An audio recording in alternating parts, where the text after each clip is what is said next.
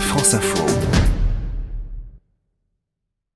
65 ans après son reportage, Robert Doisneau revient à Padirac. Ses photos sont présentées au fil de la visite du gouffre, les premières sur une corniche naturelle qui accueillit autrefois un restaurant, visage en gros plan des guides ou des visiteurs fascinés comme des enfants par ce qu'ils découvrent.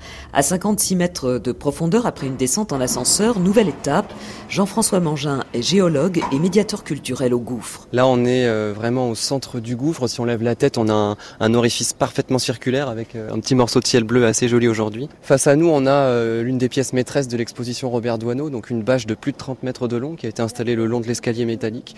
On voit donc des photos de, de visites guidées avec euh, des guides de l'époque. Ce sont des photos sur la rivière souterraine. Beaucoup de photos sont prises sur les bateaux. Donc ils regardent le sommet des voûtes euh, avec des lustres de stalactites étincelantes avec des, des petites gouttes d'eau qui leur tombent sur la tête. Plus que le site, ce sont ceux qui y travaillent ou ceux qui le visitent que Robert Doisneau capture dans son objectif. Cuisinier de l'ancien restaurant, groupe de jeunes filles ou de scouts. Il faut continuer à descendre et parcourir 500 mètres en barque sur la rivière souterraine pour rejoindre les salles les plus spectaculaires du gouffre.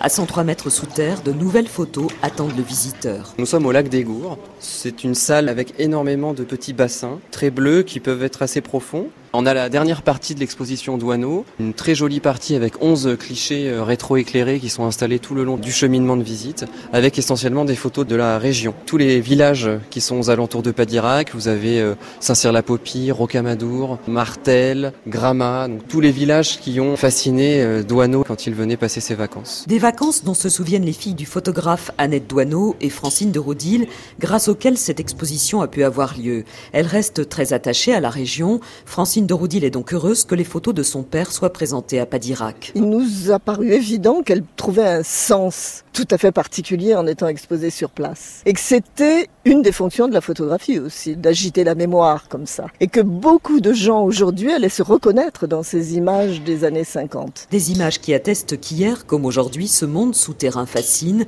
L'an dernier, le gouffre de Padirac a accueilli plus de 480 000 visiteurs.